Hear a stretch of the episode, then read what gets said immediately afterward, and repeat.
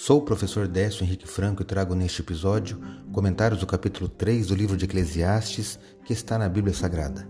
Este podcast segue o projeto Revivados por Sua Palavra, da leitura diária de um capítulo da Palavra de Deus. Me acompanhe aqui, onde iremos ler toda a Bíblia. O livro do Eclesiastes ou Pregador é um livro de sabedoria do Antigo Testamento, escrito por Salomão e possui 12 capítulos. Foi escrito para divertir quem consome a vida em busca de prazeres sem valor duradouro. No capítulo 3, há um trecho bastante conhecido no meio cristão onde o sábio nos lembra que há um tempo determinado para todas as coisas.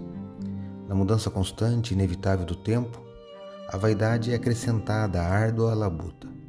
Na parte final do capítulo, o autor lembra que há uma excelência nas obras de Deus e, quanto ao ser humano, Deus julgará suas obras e ele será como animal.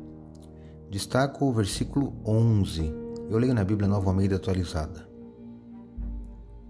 Deus fez tudo formoso no seu devido tempo.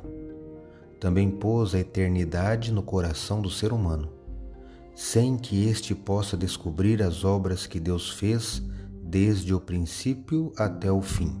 Eclesiastes 3, 11. Como eu li, Deus fez o homem formoso no seu devido tempo. É, comparando esse trecho com o relato da criação do homem que está lá em Gênesis 1:31, tudo era bom, bonito e esteticamente agradável.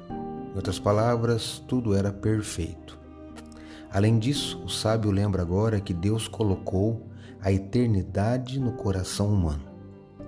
No pensamento humano está implantada uma preocupação profunda com o futuro. Esta consciência do infinito no tempo e no espaço desperta insatisfação com a natureza transitória das coisas dessa vida. Quando, de forma poética, ele fala que Deus colocou no coração, ele quis dizer colocou nos pensamentos do homem.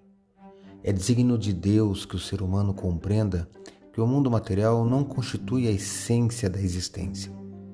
Apesar do pecado, o homem ainda parece ter percepção de que deveria continuar a viver para além dos estreitos limites desta vida insatisfatória. Precisamos de algo mais.